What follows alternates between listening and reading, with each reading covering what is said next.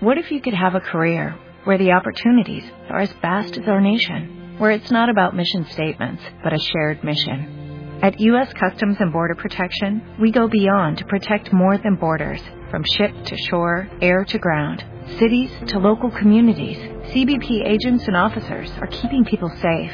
Join U.S. Customs and Border Protection and go beyond for something far greater than yourself. Learn more at cbp.gov/careers.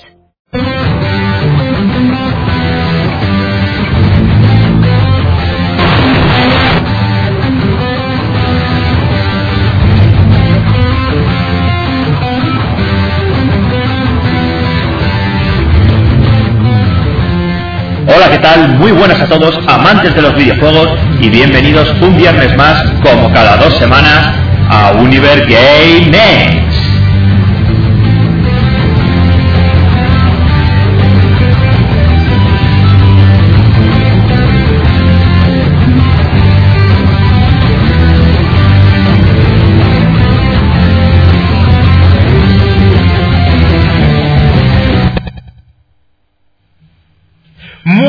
todos, queridos oyentes. Sí, señor, un viernes más, como cada dos semanas, aquí en Radio Las Águilas, con lo mejor de los videojuegos, en Univer Game Next, UGN. Recordar que podéis llamar directamente al programa para hacer cualquier consulta que queráis al teléfono 91 705 8836, que podéis seguirnos también a través de la web www.radiolaságuilas.com es y por supuesto también a Univer Game Next a través de YouTube, Twitter, Facebook y iBox. Y vamos a comenzar con una sección de noticias que viene cargada de muchos y muy buenos contenidos, pero antes voy a presentar aquí a mi equipo de gala, a Minen y Memino, que viene después de las vacaciones en este nuevo inicio de programa con nosotros. Muy buenas, Mine. Muy buenas a todos. Muchas gracias por el recibimiento y otra vez estamos aquí para continuar. Y como no, al otro lado de la, de la, nave de los mandos tenemos ahí a nuestro genial ahí intérprete de VD. Muy buenas VD. Muy buenas tardes, no, muy buenas tardes noche a todos y bienvenidos a otro programa más de UGN. Eso es, otro programa más de UGN de esta segunda temporada. Esperamos que hayáis pasado unas felices y agradables fiestas y un buen año para todos. Y nada, vamos a comenzar sin más DVD con esta sección de noticias.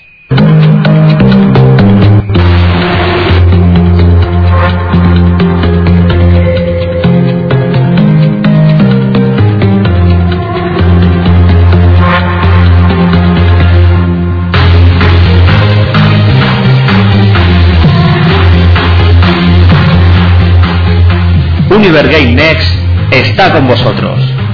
Podéis seguirnos en nuestras redes sociales a través de YouTube, Twitter, Facebook y iVoox. Y recordad, Univer Game Next, más que un canal de videojuegos.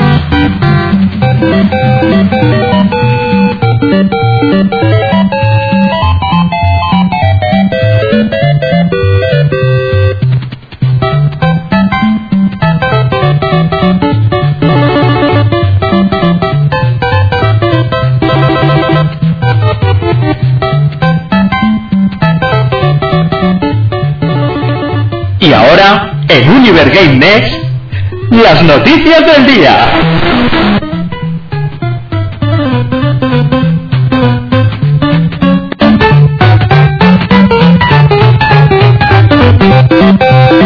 Bien, queridos oyentes, pues continuamos aquí en Univer Game Next. Vamos a comenzar con nuestra sección de noticias. Vamos a empezar arrancando aquí un poquito con noticias de Xbox y PC, antes de dar paso a las siguientes noticias que serán de PS4 y Nintendo. Y la verdad es que traigo una noticia, como siempre, eh, pediré un poquito de mojamiento para Mine y para DVD, porque ha habido un juego que ha sido un auténtico palazo para todos, ya que el director de Scalebone ha hablado, se ha mojado al final sobre la cancelación del juego. Microsoft eh, cancelaba este juego que como sabéis lo iba a lanzar eh, Platinum Games y su director pues ha cogido al final, se ha mojado, eh, sobre todo para, para, los grandes fans que esperaban este gran proyecto con muchas ansias y había hablado así un poquito sobre su cancelación. ¿Qué, qué os parece que haya cogido Microsoft y haya hablado con Platinum Games para cancelar este producto? ¿Cuál creéis que ha podido ser el motivo? Pues la verdad es que yo pienso que si Microsoft, Microsoft, Microsoft, pues como queréis. A ver, ¿ahora? Sí, perfecto. Vale, escuchaba ahí un ruido raro. Disculpad, sí. Pues Microsoft, Microsoft, pues como queráis llamarlo, eh, yo creo que si la ha cancelado es porque ha visto que el juego no iba a ser lo que ellos esperaban. Si no, cancelarla así de repente eh, es muy raro. Sí, la verdad es que eh, la confirmación pues es como digo, de uno de los juegos más esperados por los fans, por los usuarios de fanboys de, de, Xbox y Platinum Games pues ha lanzado un comunicado en el cual pues explica su decepción por, por la cancelación pero que dicen que prometen seguir trabajando en otros proyectos que sean también de buen contenido y de buena calidad para los fans. Yo no sé, Mine, a ti qué te parece esta noticia. Eh, a mí me parece que Platinum Games siempre nos ha ofrecido videojuegos de calidad y con un enfoque a lo mejor no es siempre siguiendo eh, el estándar que están pues los famosos triple A o te puede gustar un poco más, te puede gustar un poco menos, pero siempre que he tenido en mis manos un juego de Platinum Games lo he jugado desde el principio hasta el final sin poder despegarme de él. Entonces eh, estoy bastante bastante disgustado con esta noticia. Sí, además, pues otro de los proyectos, por ejemplo, que dicen que continuarán trabajando es ese famoso Lost Orden, que dicen que van a seguir trabajando en él, con ese y con otros otros más proyectos, pues debido a esta cancelación. La verdad es que es un juego que se vio contenido en L3 y la verdad es que pintaba súper bien a nivel de gráficos y todo. Parecía como, como una especie como de DMC dándole otro enfoque completamente diferente y la verdad es que pintaba muy bien. A mí también me, me ha chocado bastante porque de hecho incluso iba a salir también para PC, para Windows 10. Entonces, pues ahí tenéis esta de las primeras noticias, Scalebone confirmado ya su cancelación por parte de Microsoft. Y queríamos arrancar con esta noticia que para nosotros era pepino y seguir con las siguientes porque Gear Software, eh, la actualización para el mismo va a incluir mucho contenido. Según se han podido conocer, pues eh, eh, por su parte, eh, de Gears Software, por el compromiso de Gears Software, eh, The Location lanzó una nueva actualización para su juego en una entrega del blog. El desarrollador compartió todos los detalles sobre ella y como podemos, como vais a poder ver, va a incluir mucho contenido. Comenzaremos explicando pues que la actualización va a pesar unos 7 gigas en Xbox One y 9 gigas en PC. Va a incluir dos nuevos mapas, Torre del, Torre del Reloj y Camino de Sangre. El primero va a ser una reimaginación del mapa que ya conocemos en Gears of War y volveremos a que, y que volveremos a visitar en Gears of War 3 y esta versión del mapa eh, permanecerá fiel a la emblemática arquitectura de Gears así también como el intenso combate multijugador que podemos disfrutar en esta cuarta entrega de, la franquicia de Gears yo no sé eh, eh, qué opináis acerca de, de Gears. Eh, yo creo que está bien que, exploten este, este nuevo Gears, porque ya por lo menos el primero está siendo, yo creo que un poco no una decepción, pero sí no está teniendo el enfoque que debería de tener, esa remasterización que quisieron hacer de, del 1 en PC, cuando en su momento salió y no se podía jugar, y fue la verdad que un tremendo palo, y yo creo que ahora con esta cuarta entrega quieren hacer las cosas bien. Hombre, yo, yo creo que sí que quieren hacer las cosas bien, y sobre todo con el 4, ¿no? Porque lo que has dicho tú, eh, la cagaron, ¿no? Con, con esa remasterización del 1 y han querido arreglarla, ¿no? Y, dice, y decir, con calma, pero vamos a hacer las cosas bien, y es lo que han hecho. Yo no sé tú qué opinas, Mine. Está claro que Gears of War es un es un clásico estandarte de Microsoft. O sea, nadie que haya tenido Xbox no creo que no lo haya jugado. Yo, yo, he jugado, ¿eh? Los tengo además. Por tanto, me parece bien que las cosas se hagan, se maduren lentamente y salga un buen producto por encima de las ventas. Claro, eso es. Yo estoy también totalmente de acuerdo. Yo pienso que además lo que pudimos ver también en este 3 de este Gears pintaba súper bien. Se veía un juego con buenos gráficos, con temáticas fluidas, eh, la ambientación climatológica era bestial y yo creo que pueden exprimir bien este Gears of War. Yo creo que sobre todo para esta nueva consola, para esta Xbox One S, yo creo que va a ser un salto superlativo totalmente. Sí, estoy de acuerdo. Y bueno, continuamos con más noticias. Esta es una que te gustará especialmente, yo creo que a ti también, DVD, porque tú, eh, tú sabes que yo soy un gran fan de, de esta serie y que te estoy enganchando a ti a verla y no es nada más ni nada menos que Naruto. Exactamente, la verdad es que sí.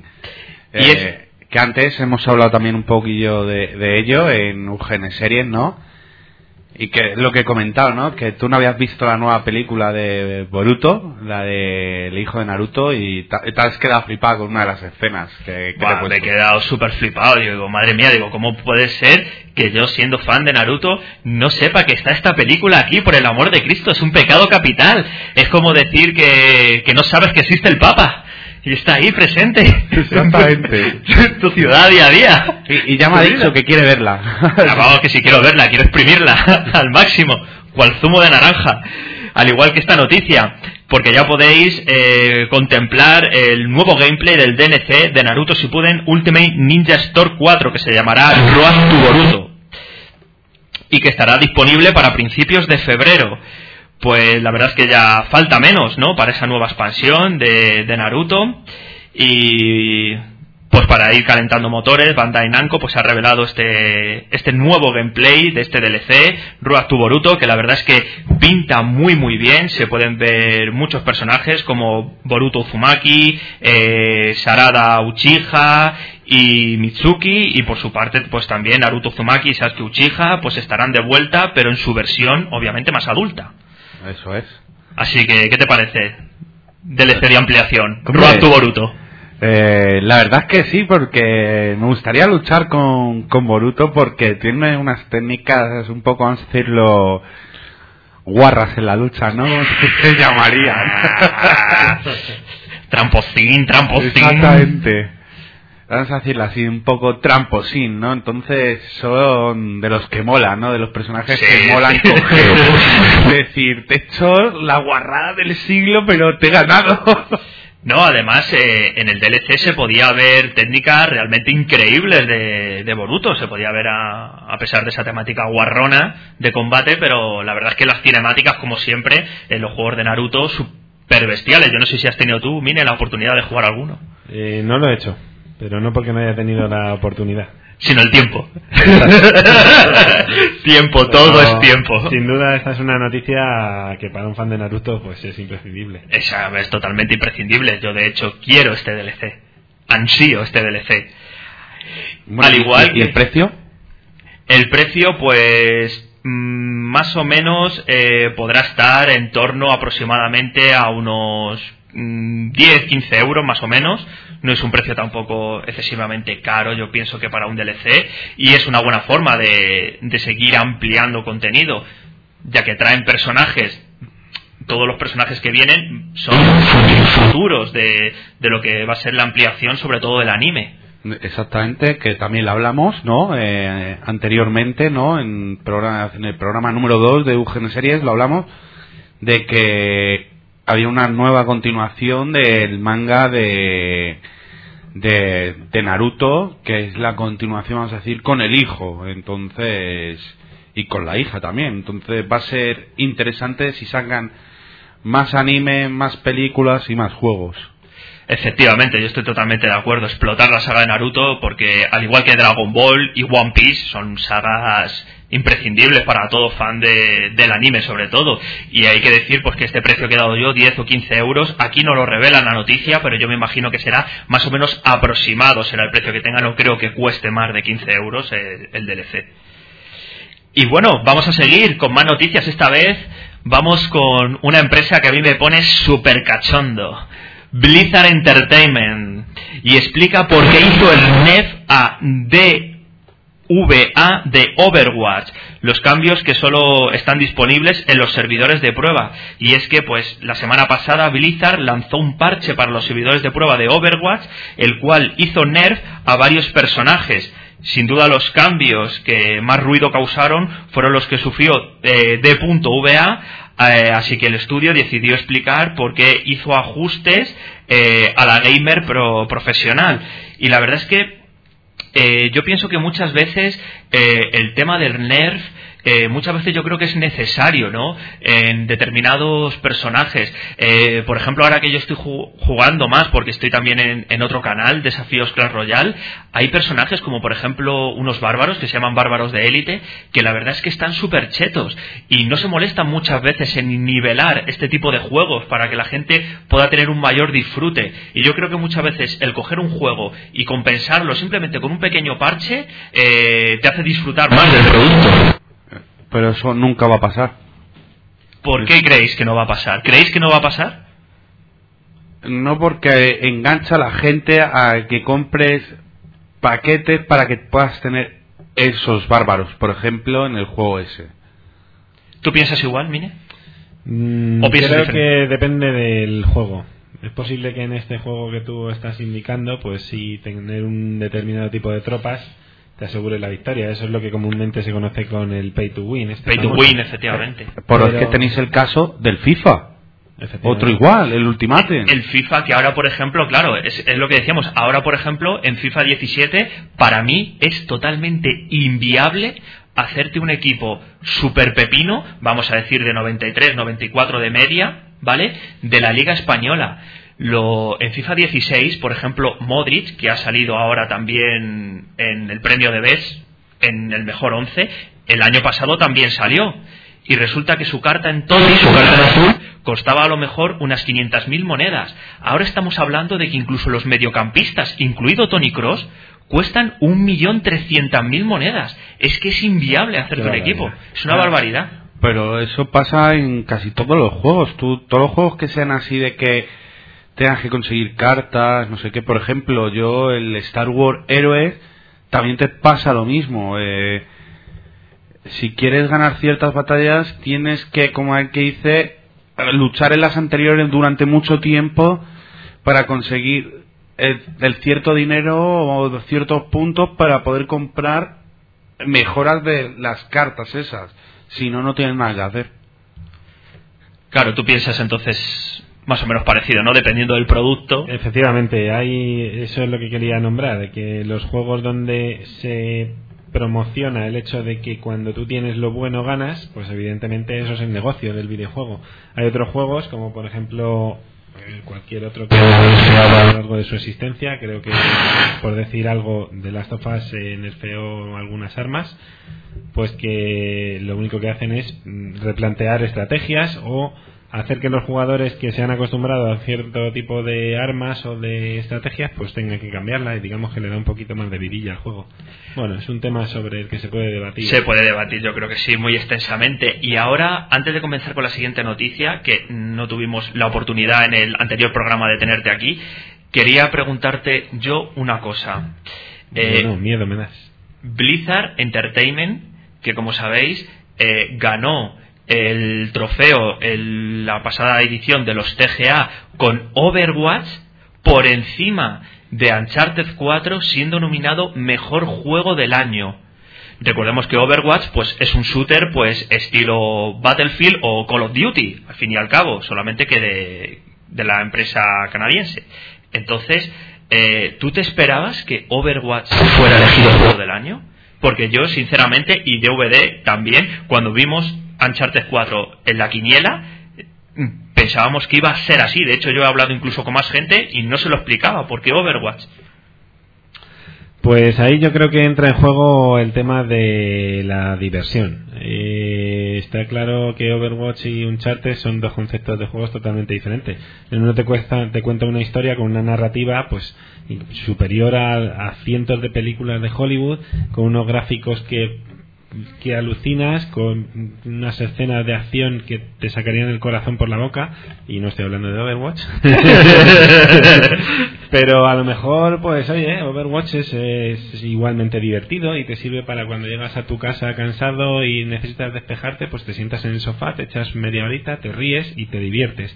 Entonces, eh, el hecho de que un charter sea bestial en todos los aspectos en los que podrían serlo una película, una novela, no significa que Overwatch tenga necesariamente que quedar por detrás como videojuego.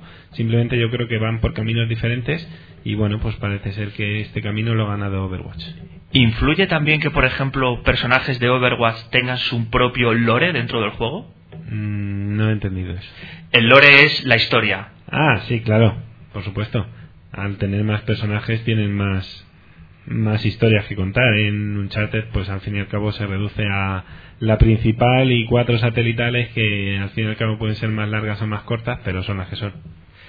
Vale, ¿tú piensas igual? ¿Tú eh, es que a mí yo sigo diciendo lo que pensaba, que me decepcionó eso y lo seguiré pensando porque lo que ha dicho Mina en cierta parte para mí sí que es verdad, pero aunque tenga menos, vamos a decir, que se centre en menos personajes, eh, Ancharte, esos menos personajes ganaron los, eh, por ejemplo, eh, ganaron como mejor actor, ¿no? El mejor actor, es verdad, y mejor narrativa. Mejor, creo que fue también mejor juego de acción. Eh, ganó muchos premios que dices tú. Sí, pero ¿dónde está este? Es, realmente es el que faltaba ahí. Yo creo que los demás me da lo mismo. Yo quiero este. No, yo creo que mucha gente se esperaba el ganar el mejor juego del año simplemente por el hecho de decir se ha llevado trofeo a la mejor narrativa, se ha llevado trofeo a, al mejor al mejor al mejor guion por por actor que se lo llevó Nathan etcétera. Entonces, ganas a lo mejor tres premios pequeñitos que dices, joder, eso simplemente ya para el gordo te tiene que posicionar por delante. Y no fue así. Sí, ha sido una especie de Leonardo DiCaprio de los videojuegos, ¿no? Totalmente. O sea, todo es perfecto, pero cuando llega el momento no, se lo dan. No se lo dan. Exactamente. Puede ganar todos los premios su... Sí es su película, pero el suyo no lo ganaría. También hay un aspecto a destacar que es que, eh, pues bueno, pues aunque no nos guste reconocerlo, Uncharted es exclusivo de una plataforma y Overwatch es multiplataforma. Supongo que ahí también tiene. Eso también influirá. Eso sí.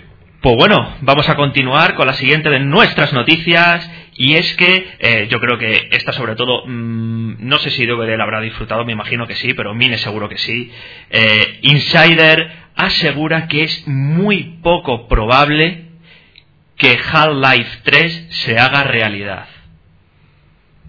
O sea, cuando digo muy poco probable es que casi seguro a un 90% no.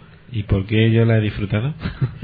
Pienso que has podido disfrutar Half-Life. No, no la he disfrutado. No has disfrutado Half-Life. No he disfrutado la noticia sabiendo que no va a salir, eso quiero decir. No, no, digo que si has disfrutado algún juego de la saga ah, Half-Life. Sí, sí, por supuesto. claro, por eso digo que habrás disfrutado de algún juego de la saga. Bastante tiempo. Bastante tiempo, de hecho, ¿no? Y, es que, y ya digo lo mismo, que es que ya hay muchos juegos igual. O un Half-Life, para eso tengo pues la verdad es que. Nombre, porque no, no dirá algo de una llamada, ¿no? No, no, no, no, no va a decir nada de una llamada. Sabe que no.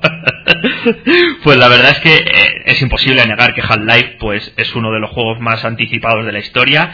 Y no obstante, lo mejor es que no os ilusionéis demasiado eh, con jugarlo algún día esta tercera entrega, ya que Insider, como decimos, asegura que es muy, muy poco probable que se haga realidad. Pues la verdad es que para todos aquellos grandes fanboys de Half-Life, la verdad es que es un palo, como siempre, durísimo, al igual que lo, que, lo que ha pasado con Scalebone. Pero Scalebone yo creo que es todavía más palo todavía, porque Half-Life a lo mejor llevaba muy poco desarrollo esta tercera entrega y lo dices con bastante tiempo de antelación eh, Scalebone ya llevaba un desarrollo bastante, yo creo, extenso, se mostró contenido en L3 y de repente, plas, de golpe y porrazo, fuera.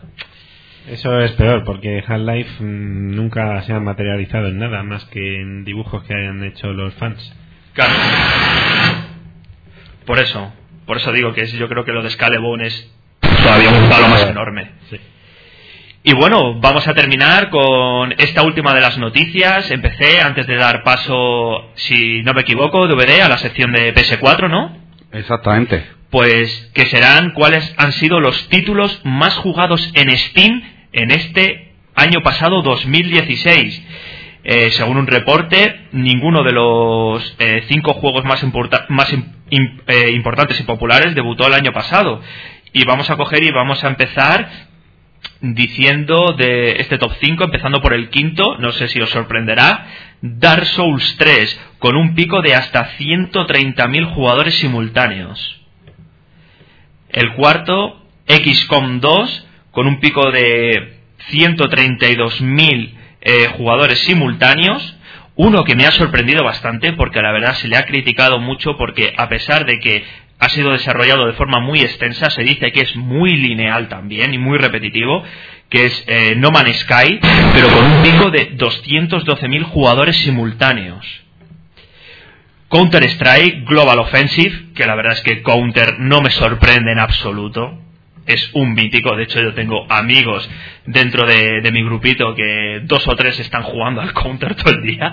O sea que no me parece nada. Y la verdad es que este pico eh, es muy diferencial respecto al resto. 845.000 eh, jugadores simultáneos. Y el juego más jugado, más descargado en Steam eh, en el 2016 ha sido el Dota 2, con un pico de un millón 286.000 jugadores simultáneos. El Dota 2, chaval. Flipas. Increíble. Un millón casi 300.000. Acojonante. El Dota 2. O sea que estamos hablando que la diferencia con Counter-Strike es un poquito importante. Bastante importante. Bastante importante. La verdad que no Demasiado. Demasiado. Pues bueno, pues ahí están eh, ese top 5 de, juegos que fueron los títulos más jugados y descargados en Steam, la, edición pasada en 2016. Y nada, que sabéis que a través del hashtag eh, UGN Noticias, pues podéis comentar qué os ha parecido cualquiera de las noticias que estamos dando ahora mismo de Xbox y PC. Exactamente. Y pues bueno, pues ahora también, pues, con el mismo hashtag, ¿no? Podrán contestar estar de PS4, ¿no? Y bueno, vamos a empezar con que Square trabaja en una expansión para Final Fantasy XV aún por anunciar. Final Fantasy XV, un proyecto de largo recorrido en Square Enix, uno de los JRPG más esperados de los últimos años, es, eh, como es Final Fantasy XV. Está cosechando unas ventas muy positivas en el occidente, con más de 45.000 unidades eh, en España durante el 2016, aunque con las cifras realmente discretas en Japón. Luces y sombras para un título de Square Enix realmente ambicioso. Y han sido ahora los propios miembros de la firma nipona quienes han confirmado que están trabajando en una expansión todavía sin anunciar para el juego. Que no sé qué os parece, que, que no hayan anunciado todavía la fecha de esta expansión. Pues por una parte eso es algo que pues al no estar previsto está fuera del típico pase de temporada y a mí me parece bien porque esto es eh, lo típico que te venden el juego ya sabes todo lo que te va a venir no tienes ninguna sorpresa sabes que no está acabado te lo van a dar luego por partes. Bueno en fin a mí me parece bien que tengan algo en mente que no esté planeado por lo menos es algo fresco seguro Claro, además como eh, del pase de temporada y las actualizaciones de rigor para mejorar Final Fantasy XV, eh, IM Tabata ha confirmado que el equipo está desarrollando una gran expansión para el título que será anunciada oficialmente en el futuro, que es lo que, que es lo que hemos nombrado hace un momentito. Yo es que la verdad mm, me considero un gran fan de la saga Final Fantasy, al igual que de muchas otras, Castlevania, God of War. Y la verdad es que a mí me parece, no voy a decir para cualquier fan como yo, fanboy de, de la saga Final, que puede ser una buena noticia siempre la, la ampliación de, de, un producto mediante un DLC, yo diría más bien cualquier fanboy de Final Fantasy XV. ¿Por qué? Porque a mí es un juego que no me ha gustado nada no me ha terminado de llamar. Eh, es como lo que siempre se dice, eh, quizás sea para un público, pero no es para mí. Yo me gustan más pues otro tipo de finals, como por ejemplo el 7, el 9, el 10, quizá este, no sé, yo creo que le ha faltado algo. Por ejemplo, lo que estaba comentando antes, fuera de micro, que os lo he dicho, eh, la idea de que me fragmenten la historia y me tenga que comprar un producto y luego otro y luego otro para entenderla, eso es una cosa que, por ejemplo, no me mola nada. Entonces, mm, al que le mole, perfecto. O sea, y desde aquí, vamos, lo respetamos, yo el primero, enormemente, pero no es para mí, desde luego. Yo no sé, tú no sé qué opinas, Mine. Yo- tú ¿Tú que eres el que te lo has pasado de todos también. Bueno, eh, es que no es una opinión de, de unos minutos, pero yo voy a decir que sin tener esperanzas en ese juego me ha sorprendido para bien. Y cuando queramos opinar más extensamente, pues Lo haremos. me lo preparo. Perfecto. Pues bueno, vamos a pasar a la siguiente noticia. Aquí es como una pregunta, ¿no? ¿Por qué Marvel vs. Capcom Infinite será formato 2 vs 2? ¿Qué pensáis vosotros de esto? ¿Por qué creéis que puede ser ese formato otra vez? ¿Mine? Pues yo creo que el 2 versus 2 es un claro eh, una clara invitación a que lo juegues con más amigos, es decir, de una manera más distendida y quizá un poco menos seria. No es el típico juego de lucha en el que eres el rey de la pista y tienes que ganar al rival, sino en el que te juegas un ratito y te echas unas risas con tus amigos. Claro, pero hay que recordar que ante- anteriormente era 3v3 Capcom vs. Capcom Infinite 3. Claro, es que han bajado, ¿no? De 3 a 2 y es como decir, ¿ahí está el problema o hay problema o no hay problema? Pues seguramente hayan encontrado un problema para no mantener los tres. Exactamente, yo creo que... Yo pienso que, al fin y al cabo, este tipo de juegos, eh, la línea que mantiene, eh, y que estoy de acuerdo con Min en ese sentido, no deja de ser un mero entretenimiento como podría ser un Street Fighter o un Tekken. Eh, la cuestión es, eh, al final, coger, echarte unos combates, echarte unas risas con los colegas, divertirte, pasarlo bien y jugar un, ratito. Es precisamente lo que comentábamos de Overwatch, eh, que mucha gente coge, llega y dice, ah, pues venga, pues me voy a echar una partida aquí al shooter, unos tiritos, no sé qué tal y cual, y tranquilamente me acuesto y puedo disfrutarlo. Y a lo mejor es una, es una buena apuesta el hacer un juego más enfocado a ese sentido. También. Hombre, aquí lo que dice la gente, ¿no? Que se queja, ¿no? Porque, claro, eh, tú elegías realmente siempre un equipo de dos y el tercero era como un apoyo, ¿no? Pero que ese apoyo muchas veces te salvaba, dices. Ahora, al no tener ese apoyo, ¿me puede pasar factura al juego? Es la gente en lo que se ha quejado realmente. Es un punto de dificultad, si lo vemos así también desde otro punto de vista. Claro, exactamente. Pues bueno, este juego llegará en el 2017 a PS4, Xbox One y PC. Pues bueno, eh, Dishonored 2 se anunciará con dificultad personalizada, eh, reinicio de misión y muertes permanentes. La semana que viene podremos ajustar distintas opciones de dificultad y elegir la misión que queramos jugar en Dishonored 2 gracias a una actualización que llegará como beta a Steam el 18 de enero y se lanzará completamente el 23 de enero en Xbox One, PS4 y PC.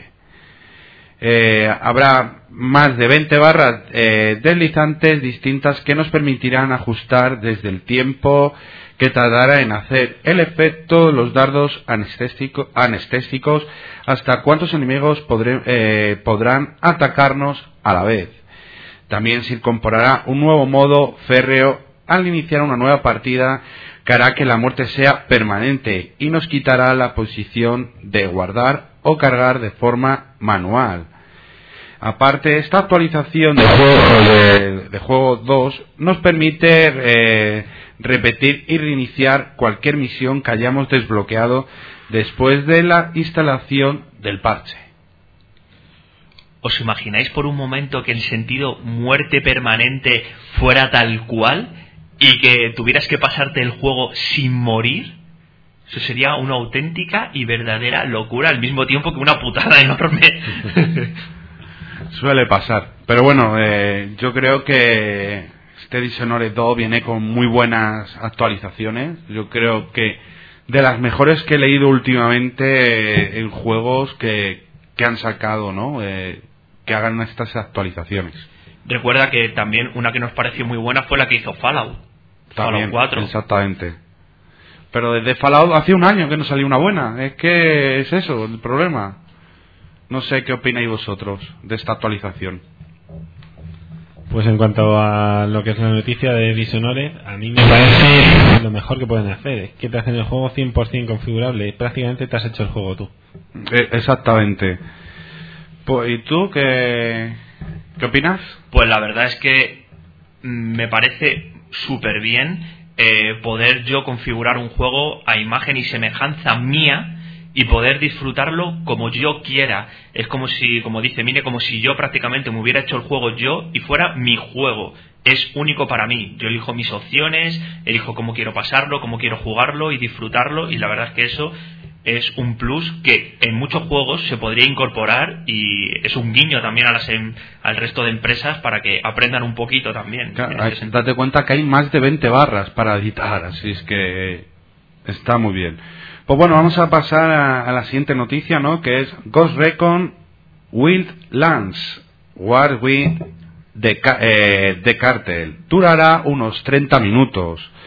Ubisoft ha anunciado una película de acción con actores reales basadas en el videojuego de Ghost Recon eh, Wildlands, dirigida por Avi Giovanni y producida por Roberto Orci, del de Transformers, de Amazing Spider-Man 2 y Star 3. Warwick de Cartel, eh, que es como se llama la cinta, que durará unos 30 minutos aproximadamente. Se estrenará en Twitch el 16 de febrero y estará disponible justo después en Amazon Prime Video.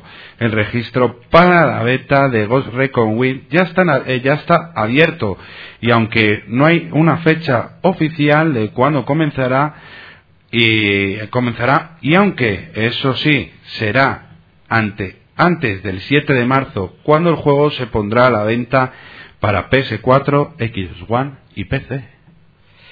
Pues yo pienso que este Ghost Recon, en realidad, como lo ha querido enfocar Ubisoft, no sé si a lo mejor Min estará de acuerdo, eh, yo creo que han querido aprender de The Division. Y es como ese The Division que quisieron hacer bien porque al final no salió como ellos esperaban y yo creo que ha sido como un guiño guiño de decir todo lo que no hemos hecho bien en este producto vamos a hacerlo bien ahora en este No hay nada mejor que aprender de tus errores y mejorar en tus siguientes proyectos. Entonces, si eso es así, por mí, perfecto. Exactamente, pero bueno, y lo de la película, que unos 30 minutos y el 16 de febrero en Twitch.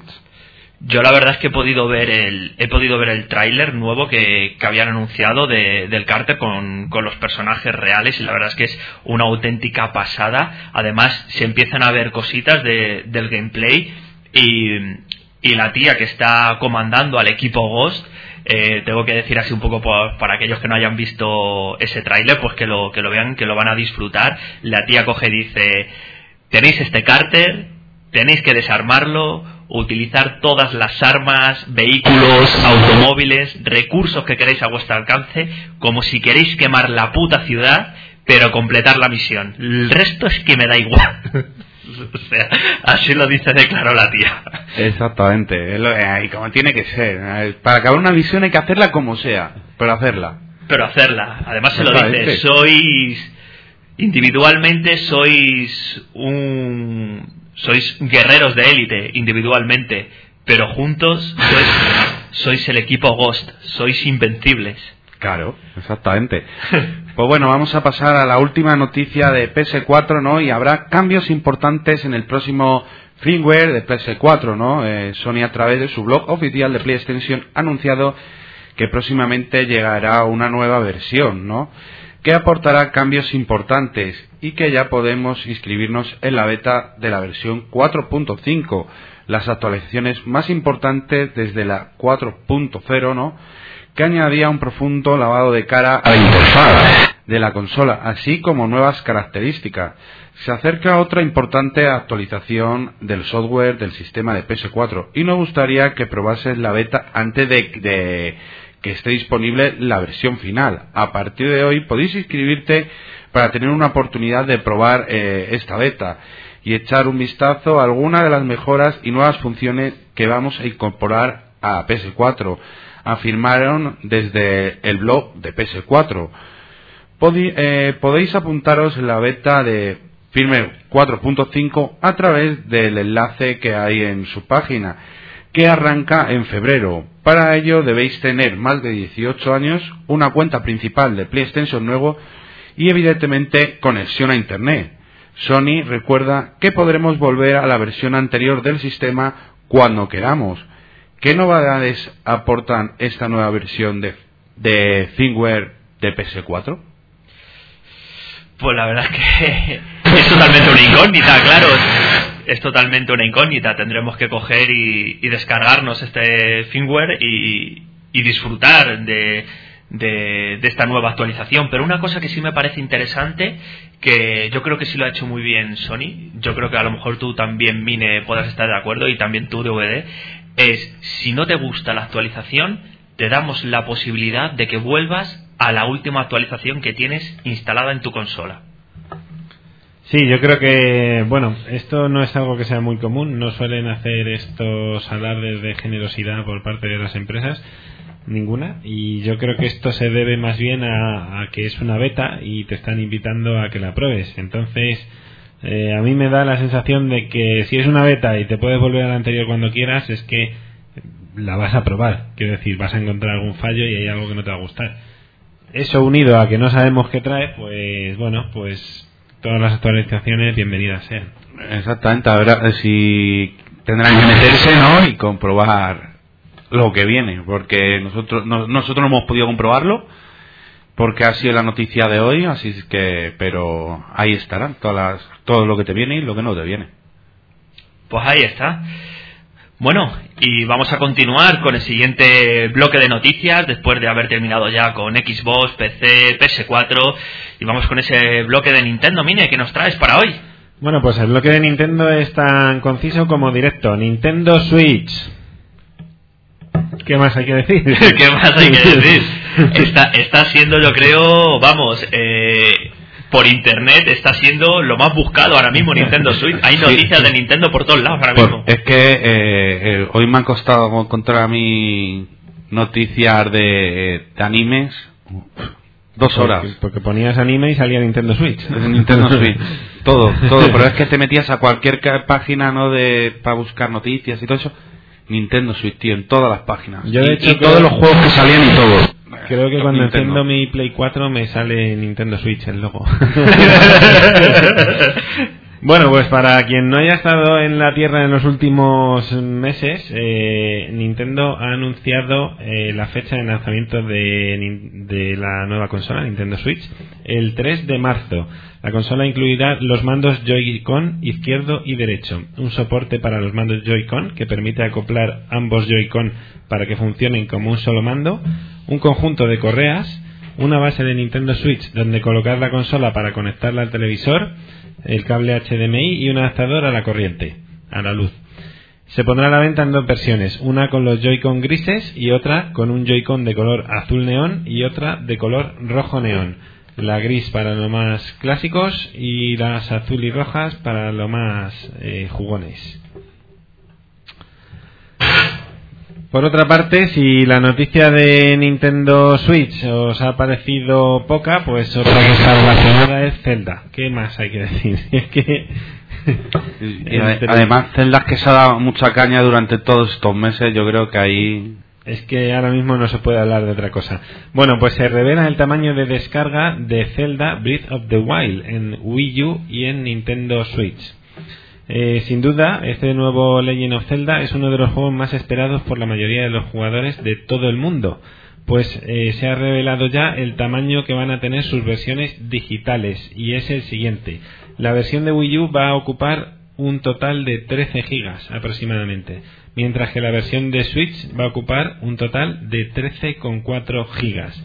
Aquí vemos que el tamaño es bastante grande, por lo cual eh, todos los fans de Zelda nos estamos ya montando la película. Totalmente. Pero por otra parte hay un dato que me sorprende y es que la diferencia son apenas 400 megas de una consola a otra. Eh, es decir, ¿va a haber tanta diferencia en cuanto a gráficos, en cuanto a posibilidades, en cuanto a mm, por lo que veo del tamaño de la descarga es bastante similar. Eh, A lo mejor hay un pelín más de gráfica y ya está. sí, lógicamente el de la versión de Switch va a ser mejor, pero justificará este Zelda la versión comprarse la Switch para un usuario de Wii U.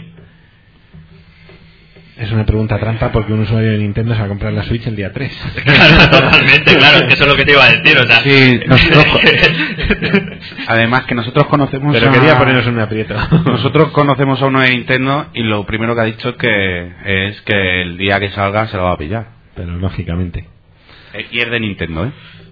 Bueno, pues eh, siguiendo en la línea de las noticias que traigo de Nintendo, eh, The Legend of Zelda. Uh, ¿Quién se lo iba a imaginar una noticia de Zelda?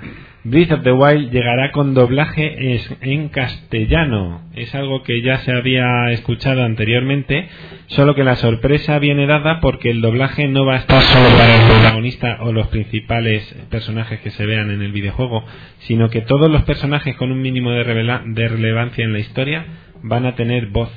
Estamos sin duda ante el doblaje más trabajado por parte de Nintendo prácticamente en su historia, porque muy pocas veces ha sido doblado un juego y mucho menos con tantas voces como va a tener este nuevo Legend of Zelda. La verdad es que me alegro porque es lo que se lleva pidiendo mucho tiempo en juegos como estos, ¿no? Eh, como Po- Pokémon es uno de ellos, ¿no? Que el personaje nunca habla ni dice ni una palabra. Solo lo hablan los demás y ellos, eh, eh, la máquina contesta por ti, tú no sabes lo que contesta, pero contesta por ti y, acierta siempre, ¿vale? Entonces es algo que se llevaba pidiendo mucho tiempo, ¿no? Que los personajes que manejaras tú que hablaran, que se vieran, o que, por texto o, o, por, o por hablado, ¿no? Eh, es algo bueno que empiecen a hacerlo ya. Era hora. Pues continuamos con la siguiente noticia. Eh, ya eh, nos dejamos un poco de lado de, Zelda. Eh, se ha filtrado una previsible línea de juegos de lanzamientos durante el, el año 2017 para Nintendo Switch. No son títulos definitivos, no son fechas definitivas y hay que tener en cuenta que algunos de ellos eh, pues habitualmente suelen quedarse en territorio japonés pero se habla de que en el día del lanzamiento, el día 3 de marzo, tendremos a nuestra disposición con Nintendo Switch para poder adquirir pues eh, títulos como The Legend of Zelda Breath of the Wild, I Am Setsuna, Disgaea 5, Romance of the Three Kingdoms, Super Bomberman R, Dragon Quest Heroes 1 y 2, y, eh, Sniper Clips y otros. Eh, es decir, estamos hablando de que tiene un catálogo bastante atractivo Y- para su lanzamiento. Y uno que te voy a nombrar yo, Dragon Ball Xenoverse 2. Efectivamente. Ah, cómo os gusta, perracos, cómo os gusta. Eh, a finales de abril podremos eh, disponer de Mario Kart 8 Deluxe. A lo largo de la primavera veremos títulos como Mina de YY, imagino que este se quedará en Japón, o Arm- ARMS, un título de lucha. En verano podemos ver títulos como Splatoon 2, Qué bueno es Platoon. muy bueno. Y a finales de año, en invierno, Super Mario Odyssey. A lo largo del año, sin fecha anunciada, también podremos ver Xenoblade Chronicles 2. Aquí tengo Dragon Ball Xenoverse 2. Project Octopath, Ultra Street Fighter 2, NBA 2K18, etcétera, etcétera. Por tanto, vemos que la consola de Nintendo va a tener una gran apuesta por un número amplio de títulos. Y un título que me ha gustado mucho, ahí lo dejo, guiño, guiño. NBA 2K18. Ahí está. Ahí ¿Cómo lo te ha dejo, gustado ¿eh? esa K, eh? Ahí en no, medio. me ha gustado, porque ya lo sabes. Edición coleccionista, por cierto, que tengo yo del 17 especial Kobe Bryant. Como no, por supuesto. Bueno, pues vamos a terminar las noticias de Nintendo por esta semana con una noticia un poco más ligerita, pero ¿a que no adivináis de qué? De la Nintendo Switch. ¿Cómo no? ¿de qué vamos a hablar en Nintendo? la nombra hoy todo, todo de Nintendo Switch. que- Bueno, pues esta noticia viene eh, a lo largo de enero para disipar una de las dudas que se habían generado con anterioridad. El mando Switch Pro Controller, que sabemos que se venderá aparte y por unos cuantos billetes, posee lector de NFC. Eh, esto lo que nos indica es que no necesitaremos eh, por obligación tener al lado del mando Pro eh, uno de los Joy-Con para poder leer nuestros amigos, sino que bastará con tocar el centro del mando Pro para que nuestra figura sea reconocida por el mismo. Buena, buen dato, importante. Y con esto, pues los fans de Nintendo creo que tienen bastante material para terminar el día, el fin de semana y la semana que viene. Pues sí, yo creo que la, la, verdad es que sí. Ya solamente pues queda esperar para disfrutar de esta consola, que el precio creo que estaba más o menos en un poquito un poquito más de 300 euros, ¿no? Aproximadamente. aproximadamente. 300, ¿Te parece caro? Muy pocos. Me parece que está en la línea de un lanzamiento de una consola. Independientemente Buen precio, ¿no? de si es eh, superior o inferior en potencia, los números están para escribirlos en un papel, pero un lanzamiento de una consola de Nintendo, que no estamos hablando de una consola de de estas de las que venían con un juego con dos botones pues yo creo que por 300 euros aproximadamente y con la revolución que se supone que va a traer Switch está bastante Está bastante correcto. bastante bien Bien, perfecto. Pues nada, chicos, como sabéis, a través del Twitter, UniverGameNet, con el hashtag UGNSeries, pues podéis comentar acerca de todas estas noticias que hemos lanzado eh, en el día de hoy. Y nada, y ahora mismo, sin más dilación, pues daremos paso a la siguiente de nuestras secciones con DVD y su UGN Histories. Aquí, Radio Las Águilas, UniverGameNet.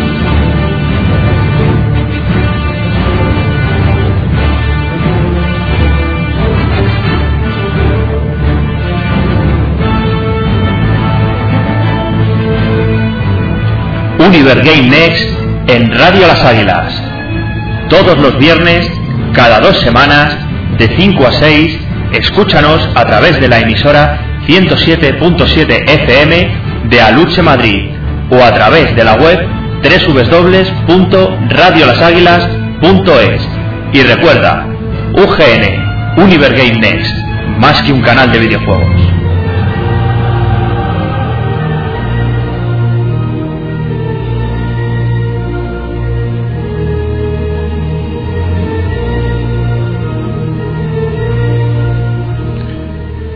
Y Univer Games vuelven con UGN History.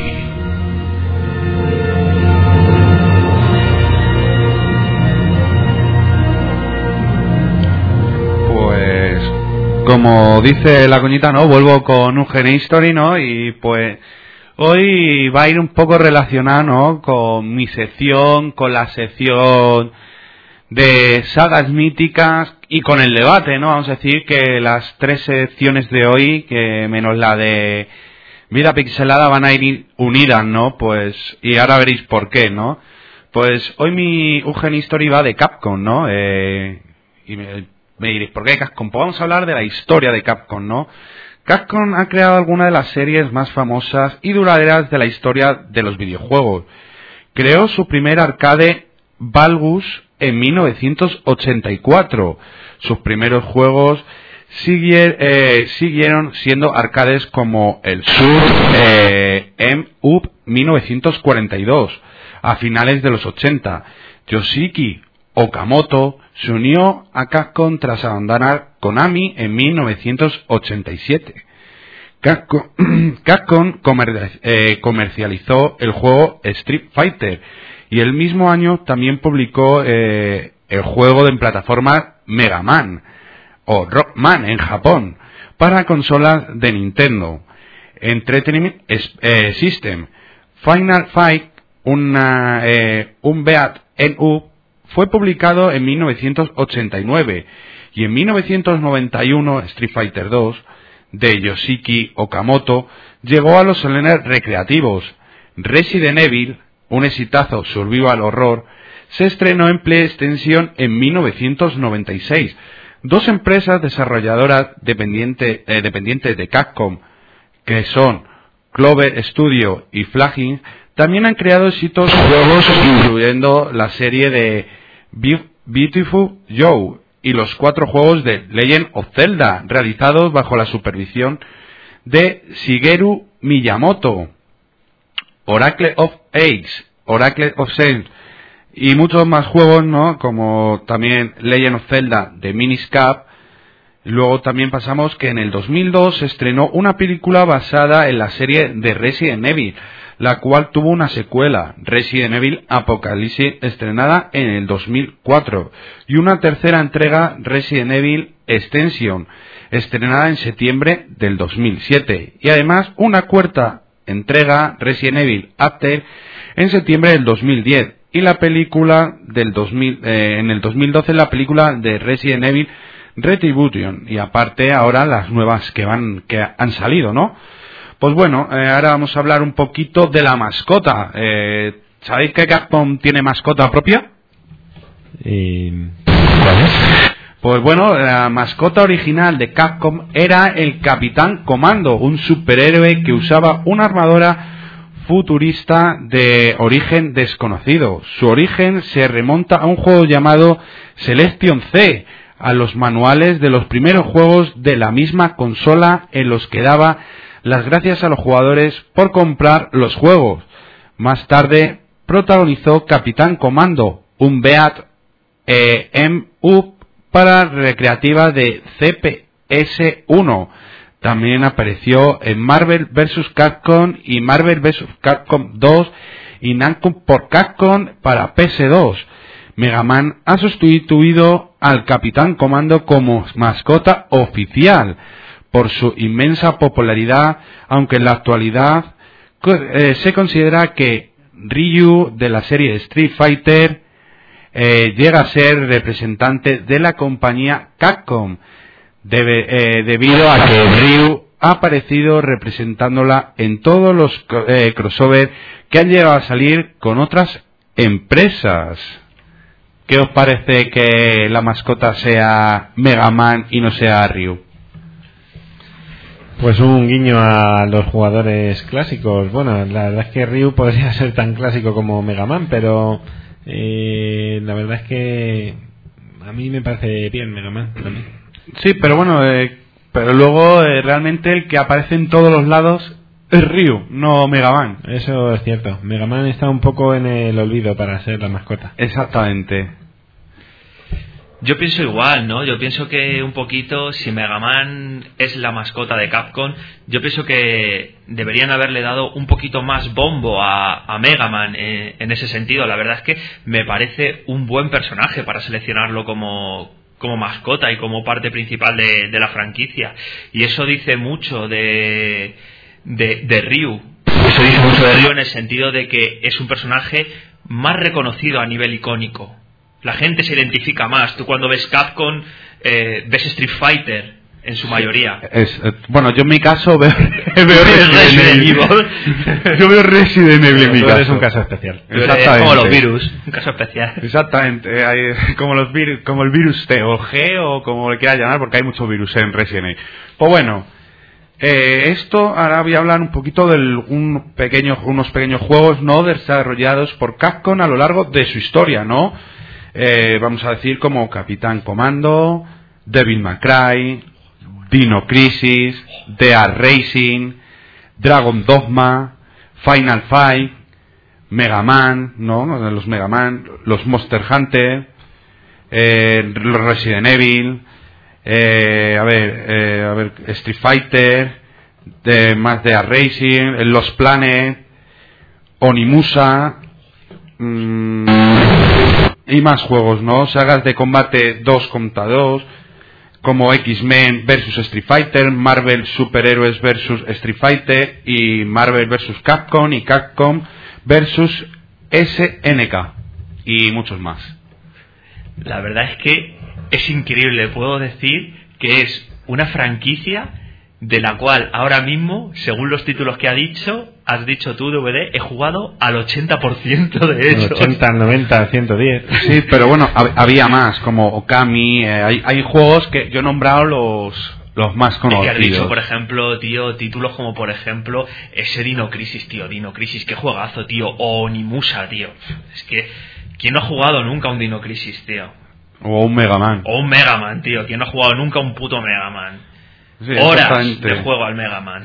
El Dea Racing también hemos jugado, yo creo, la mayoría. ¿no? Racing también. todos es que ha jugado, si no todos, casi todos de la compañía, y eso dice mucho de ella. Pues bueno, y uno de los que también hemos jugado la mayoría, ¿no? Es de la sección que va a venir ahora, que ahora en un momentito vais a saber cuál es.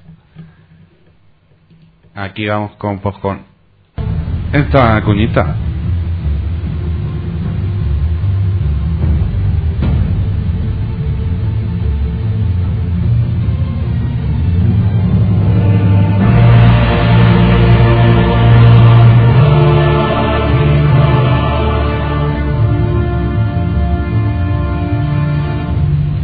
A continuación, en Univer Game Next, tú la llevas Entertainment presenta Sagas Míticas.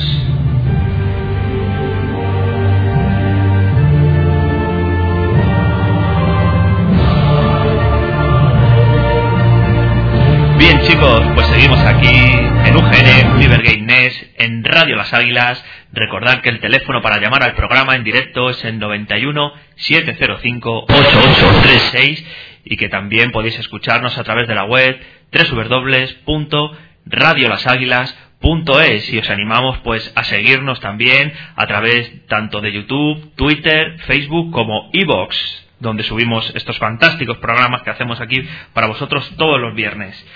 Y bueno, como bien ha dicho DVD, mis sagas míticas de hoy no tienen nada más ni nada menos que ver con un grande mítico de la compañía de Capcom como es Resident Evil.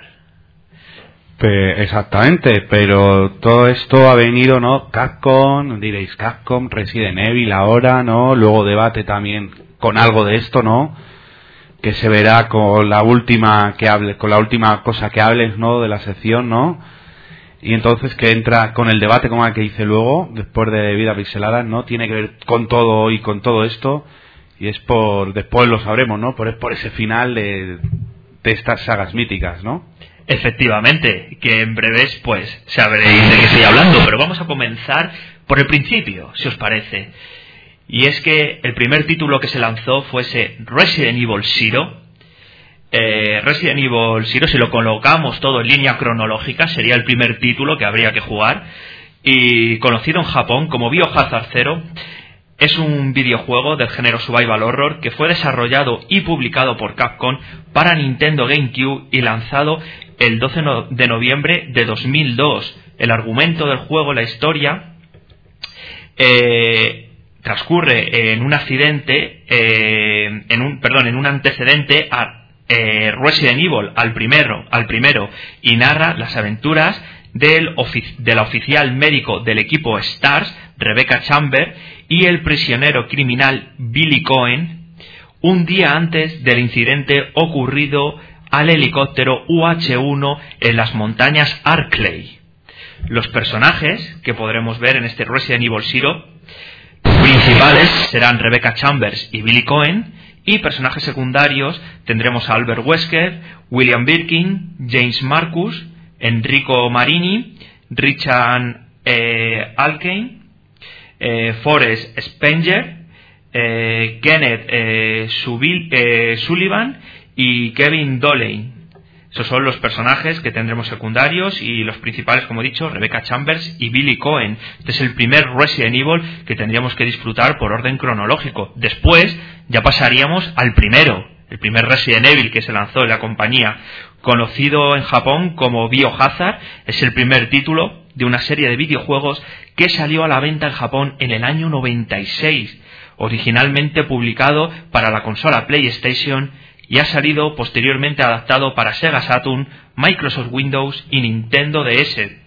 En 2002 se hizo una versión para Nintendo GameCube con nuevos gráficos, adaptaciones de voz y añadiendo importantes cambios al juego. En 2009 se hizo otra adaptación también de este gran videojuego, pero esta vez para Wii. Fue uno de los primeros juegos en ser catalogado como survival horror, debido a la mecánica de juego, los escenarios y ambientes y el tipo de cámara fija en tercera persona. Su género este acuñado por videojuegos como Alone in the Dark. La inspiración para Resident Evil fue de un juego anterior de Capcom llamado Sweet Home. Eh, se encargó inicialmente de hacer un juego de terror en una mansión embrujada como Sweet Home, aunque el estilo de juego está en parte inspirado en Alone in the Dark. Y que, a ver si sabe la gente una, una cosita este del Resident Evil, ¿no? Realmente, cómo realmente llegó a crear este tío Resident Evil. ¿Lo sabéis alguno? ¿No? Salió una anécdota, ¿no? Que la contó él mismo y que hizo una demo, ¿vale? Con el juego, con lo que es al principio del juego hizo una demo y le encantó tanto a la gente en ese 3 que Capcom eh, lo pues, le dijo que hiciera un juego y crearon Biohazard o Resident Evil. Fue por una demo, un- como si vas tú allí, creas un juego y te lo compra Capcom. Y se te hace famosísimo. Ya ves, un juego... No que te lo Capcom. No, claro, sí. Pero un juego que esa demo está inspirada en un Alone in the Dark, un gran título también, Alone in the Dark. Y bueno, el argumento de este juego, eh, el juego original transcurre en la noche del 24 de julio del 98 en las afueras de Raccoon City, en Raccoon Forest, dentro de las montañas Arkley, donde ocurren una serie de extraños asesinatos en los cuales los restos de las víctimas mostraban señas de canibalismo. El ayuntamiento local envía al equipo Bravo del grupo élite americano, los Stars, a investigar los hechos. Y tras perderse el contacto con el equipo Bravo, se envía al equipo Alfa para encontrarlos y continuar con la investigación. Y los personajes que podremos disfrutar, tanto principales como secundarios, en esta primera entrega de Resident Evil son Chris Renfield, Jill Valentine, Harry Barton, Rebecca Chambers, Albert Wesker y Brad Dickens. Como podemos ver, Albert Wesker y Rebecca Chambers repiten, aparecen en el 0 y repiten en el 1. Después pasaríamos a lo que sería la secuela, Resident Evil 2 llamado así la residencia del diablo. Dios santo, cómo suena, Y- ponen los pelos de punta. Yo sé que a ti te gusta otro, pero yo tengo que decir que es el mejor. no, no, no. Para mí, de hecho, este, Resident Evil, es el que más me gusta de todos. Ah, el 2, yo creía que era el 3. No, no, no, no. Es el 2 el que más me gusta de todos. Yo dije en su momento que si había que subir el 3, yo me lo pedía. Pero de hecho, como tú te pediste el remake del 2, yo no le puedo subir. Yo, es que no, el Resident Evil 2 lo dije que era mío, pero bueno, ya le puedes subir, ¿no? Bueno, sí, es verdad, efectivamente, ya le puedo subir, ya que tendré mi propio canal. Exactamente. Bueno, pues Resident Evil 2, también conocido en Japón como Biohazard 2, es un videojuego japonés del género Survival Horror desarrollado por Capcom y lanzado por PlayStation en el 98, o sea, dos añitos después. Se trata de la eh, segunda entrega en la serie de videojuegos Resident Evil, desarrollado por un equipo de aproximadamente 50 personas en un año y nueve meses. Fue dirigido por eh, Hideki Kamiya y producido por Shinji Mikami. Eh, tuvo una versión previa llamada Resident Evil 1.5, descartada cuando su desarrollo rondaba el 60 u 80%. Eh, y diréis, ¿por qué? ¿Por qué se canceló? Porque su productor la consideró sosa y aburrida. Es cierto. Que sería lo que sería realmente. Ese hubiese sido el Resident Evil 2, pero como no salió, le pusieron el 1.5.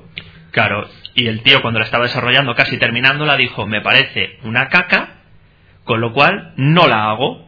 Y la versión definitiva contó con escenarios diferentes y una presentación de la historia más cinematográfica, apoyada por una banda sonora que emplea distintos motivos y composiciones orquestales. El argumento de esta secuela, la trama tiene lugar dos meses después de los acontecimientos del primer juego. Transcurre en Raccoon City, una ciudad estadounidense cuya población en su mayoría ha sido transformada en zombies por el virus T, un arma biológica desarrollada por la compañía Umbrella. Mientras huyen de la ciudad, el oficial Leon S. Kennedy y la estudiante universitaria Claire Renfield se encuentran con otros supervivientes y descubren que Umbrella trata de apoderarse de una muestra del nuevo virus para continuar con sus experimentos biológicos en seres humanos. Yo solo te voy, a, te voy a corregir una cosa, ¿vale? Porque eso de Leon S. Kennedy no me mola, ¿vale? Leon Scott, por favor. Leon Scott Kennedy. Bueno, se pone finoli el Menda. no te pongas tonto. A ver si me vas a hacer ahora como lo del carancho, me vas a venir aquí y me vas a meter un sopapo ahora, ya lo que me faltaba. No te, no te arriesgues por si acaso. Muy alto. Bueno, y los personajes, tanto principales como secundarios de este Resident Evil 2, son Chris Renfield, eh, Claire Renfield, eh, Ada Wong, Annette, William Birkin y Hunk. Después eh, pasaríamos al Resident Evil 3 Nemesis, que para todos aquellos que no lo sepan, si queremos seguir el arco argumental del juego, primero deberíamos de jugar al 0, después al 1, después al 3 y después al 2. Y ahora veréis por qué. DVD no está de acuerdo, pero es así. Ya que este Resident Evil 3 Nemesis, conocido en Japón como Biohazard 3, el Last Escape, es un videojuego de acción aventura, de estilo también survival horror, desa- desarrollado y distribuido por Capcom. La entrega, precedida por Resident Evil 2, es el tercer título de la franquicia Capcom, eh, que, que se lanzó principalmente para PlayStation el 9 de diciembre del 99 en Europa, es decir, un año después. Posteriormente se lanzó una versión para Microsoft Windows y otra más disponible para descarga desde la tienda PlayStation Store para PlayStation 3 y PlayStation Portable. El argumento de este Resident Evil Nemesis se tiene que dividir en dos partes. La parte 1 discurre durante las primeras horas del brote del virus T en Raccoon City, situándose 24 horas antes de los acontecimientos ocurridos en Resident Evil 2. Pero todavía te queda tema, ¿no? Sí, sí, todavía, me- Ajá, todavía me queda tema. Es que por eso te he dicho que sí que y que sí que no anteriormente. Sí, pero no. Y luego la segunda parte toma lugar dos días después de dichos sucesos ocurridos en Raccoon City. La protagonista, Jill Valentine, quien sobrevivió al desastre viral de la mansión Spencer de la primera entrega, deberá escapar de la ciudad antes de que el gobierno de los Estados Unidos decida erradicarla junto con su población infectada por medio de un misil nuclear. Eh, pero lo que no se sabe es que la corporación Umbrella ha creado un arma biológica programada especialmente para eliminar a todos los miembros restantes de la fuerza de élite STARS. Y aquí, pues los personajes que podremos disfrutar, tanto principales como secundarios, son tanto por la fuerza de los Stars, Jill Valentine y Brand Dickens, y por la fuerza VCS, que es la fuerza de rescate de criminales y asesinos, tenemos a Nicola eh, Ginovaev, eh, Mikhail Víctor y Carlos Olivera, segundo personaje este mismo controlable del juego. Eso es. Y después de este Resident Evil 3 pasamos a un gran título también que a DVD le gusta bastante, como es Resident Evil 4. Resident Evil 4, conocido en Japón como Biohazard 4, es un videojuego de acción-aventura del estilo survival horror desarrollado por Capcom Production Studio 4 y distribuido por varias compañías de videojuegos como Capcom, Ubisoft, Nintendo Australia, Red Ant Enterprise y THQ Asia Pacific. El título es precedido por Resident Evil 3 Nemesis y se convierte en la cuarta entrega numérica de la serie y a su vez el quinto juego dentro de la serie principal. Se lanzó oficialmente para Nintendo GameCube el 11 de enero y para PS2 el 25 de octubre de 2015. Cuenta con versiones mejoradas para otras dos consolas de la séptima generación, pudiendo ser jugado tanto en Xbox 360 y PS3. Ambas son versiones de alta definición. En 2014 salió Resident Evil 4 Ultimate HD Edition para Steam que a diferencia de las remasterizaciones de consola, este fue retexturizado. A partir de marzo de 2016, en conmemoración a los 20 años de la saga, se liberarán versiones remasterizadas de los últimos tres juegos numerados de Resident Evil, siendo RE4 el tercero en estar disponible para PS4 y Xbox One desde el otoño de 2016. El argumento de esta cuarta entrega de Resident Evil, eh, la historia trata sobre Leon Scott Kennedy. Gracias. Bueno, o sea, es que si no me tortea. no quiero ir con parte de lesiones por ahí. Leon Scott Kennedy, uno de los supervivientes del desastre de Raccoon City, este es enviado a una misión especial para rescatar a Ashley Graham, la hija del presidente de los Estados Unidos, que ha sido secuestrada por una extraña organización situada en España. Pero su investigación se dificulta cuando una horda de aldeanos violentos lo atacan sin razón y motivo aparente. Y los personajes que podremos disfrutar de este Resident Evil 4 son Albert Wesker, Leon Scott Kennedy, Ada Wong, Ashley Graham, eh, Vitores Luis Sera, Osmund Sadler, Ingrid Hurigan, Mike, el mayordomo de la familia Salazán, el señor Graham y algunos de los policías españoles que están también con Leon S. Kennedy durante el juego. Y al principio juego. Y al principio, claro, durante el juego dicho. Después de este gran título que tanto le gusta a DVD, pasamos al siguiente, Resident Evil 5. Conocido en Japón como Biohazard 5. Es un juego de acción y aventura del estilo Survival Horror desarrollado por Capcom y distribuido por la misma en colaboración con THQ Asia Pacific. El título es precedido por Resident Evil 4 y sucedido por Resident Evil 6 y se convierte en la quinta entrega numérica de la serie principal. Se lanzó oficialmente para las consolas PS3 y Xbox 360 el 13 de marzo de 2009.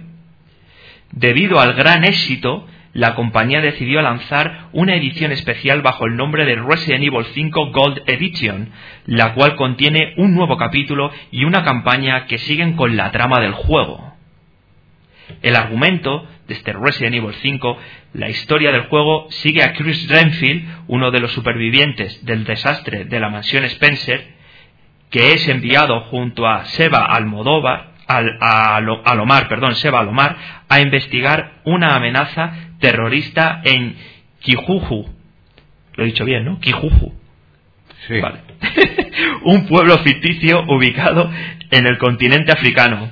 Al llegar a dicho lugar, son atacados por sus habitantes que han sido infectados por una extraña especie de virus que los vuelve violentos. Así porque sí. Te llego y te muerdo y fuera, me gusta tu culo y lo muerdo. Exactamente. y algunos Pero de no, los es que te muerdan, no es que te muerdan, es que te atacaban con hachas, con todo lo que pillaban. se vuelven, vamos, mm, más locos que loquendo. Exactamente. y algunos de los personajes que podremos disfrutar, tanto principales como secundarios, en esta quinta entrega son principales Chris Renfield, eh, Seba Alomar y secundarios Jill Valentine, Albert Wesker, Excela eh, eh, Gione, eh, Ricardo Irving, Oswald L. Spencer, Josh Stone, Capitán Dan Dichan Machomen, Ki- Kirk Matzion, Regenan Fisher y Dave Johnson. Luego después pasaríamos al siguiente de los títulos que sería este Resident Evil 6. Resident Evil 6, conocido en Japón como Biohazard 6, es un videojuego de disparos en tercera persona del género eh, Dramatic Horror, publicado el 2 de octubre de 2012 por Capcom para PS3 y Xbox 360. Esta entrega se convierte en el noveno título de la franquicia. También cuenta con una versión para Microsoft Windows que está disponible desde el 22 de marzo de 2013 con audio doblado al español. El argumento de este Resident Evil 6 transcurre en el año 2003, el presidente de los Estados Unidos, Adam eh, Benfron, ha decidido revelar oficialmente la verdad sobre el incidente de Raccoon City en el 98, creyendo que va, que va a frenar de alguna manera un posible ataque terrorista. Pero cuando el lugar es atacado por zombies, Leon S. Kennedy, amigo personal del presidente y superviviente al desastre de Raccoon City, se adentrará en el primer capítulo de esta entrega tomando una decisión muy dura, junto a su nueva compañera, Elena Harpen, quien de alguna forma participó en la muerte del presidente, ya que ésta le apuntaba con su arma mientras el presidente eh, trata de atacar a Leon. Y los personajes que se podrán disfrutar en este Resident Evil 6 principales serán Leon Scott Kennedy, que compartirá eh, historia con Elena Harpen, Chris Renfield, que la compartirá con Pierce eh, Nivans, eh, Jake Muller, que para los que no lo sepan es el hijo de Wesker, que compartirá historia con Sherry Birkin, que es el personaje que podrá salvar en Resident Evil 4. Ahí lo dejamos sin hacer mucho más spoiler. Y luego, por otra parte, Ada Wong, que hará su historia en solitario. Y personajes secundarios tenemos a Carla Radames, eh, Derek C. Simmons, Ingrid eh, Hunigan, el presidente Adam Benfron, Finn eh, Macaulay y, y Deborah Harpen. Pues bueno, lo único decir que estos personajes eh, entre series se unen, eh, se encuentran, ¿no? Entonces, para pasártela en solitario te tienes que pasar las otras tres series antes. Pues es un dato importante a tener en cuenta para todos aquellos que no hayáis disfrutado de Resident Evil 6 y queráis jugarlo. El dato que ha dado DVD, que para jugar la historia de Ada Wong tendréis que jugar primero las anteriores ya que se unen entre sí. Y bueno, pasamos dentro de este mundo de Capcom con el último de los videojuegos que saldrá dentro de poquito, lo tenemos bien bien caliente y que formará parte de nuestro debate, ese Resident Evil Biohazard. Resident Evil 7 Biohazard, conocido en Japón como Biohazard 7, es un videojuego en desarrollo perteneciente al género Survival Horror desarrollado por la empresa Capcom programado para ser lanzado el 24 de febrero de este año 2017 para Microsoft Windows, PlayStation 4 y Xbox One, con una versión de PlayStation 4 con soporte completo para el PlayStation VR. Es el undécimo título de la serie principal de Resident Evil que a diferencia de los otros juegos de la franquicia será en primera persona. Siendo precedido por Resident Evil 6, el juego fue confirmado por primera vez en la convención E3 2016 después de varios rumores. Más tarde, ese mismo día, una demo fue lanzada para PlayStation Store para los suscriptores de PlayStation Plus. La demo fue titulada Resident Evil 7 Taser eh, Beginning Hour, permitiendo a los jugadores controlar a un personaje en una demostración de realidad paranormal mientras explora una mansión granja en un campo apartado en los Estados Unidos. Resident Evil 7 recibió comparaciones con la demo de PT de Silent Hill, el juego de terror cancelado de Konami, pero Capcom señaló que Resident Evil 7 comenzó su desarrollo antes de que se mostrara la demo de PT. Es un remarque importante. Y el argumento, porque de personajes todavía no se sabe mucho, el argumento de Resident Evil 7 tiene lugar en Estados Unidos, en el estado de Luisiana, y cronológicamente se ubica después de los acontecimientos de Resident Evil 6 en la era moderna y cuenta con un nuevo personaje principal llamado Ethan, que carece de las habilidades de combate de los personajes protagonistas de las últimas entregas. A pesar de que existen conexiones con la serie, ningún personaje conocido volverá para, para esta entrega. El entorno del juego se desarrolla en una casa abandonada en una zona rural de los Estados Unidos donde Ethan deberá enfrentarse a la familia Baker para recuperar a su esposa. Exactamente. Pues bueno, eh, después de esto vamos con la sección de debate. En un momentito, en tres minutillos y ya está.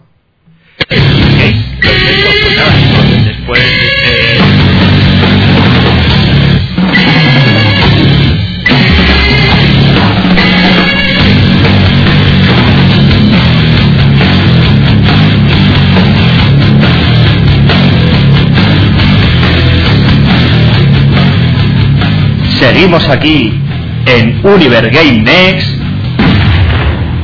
con el debate, debate, debate.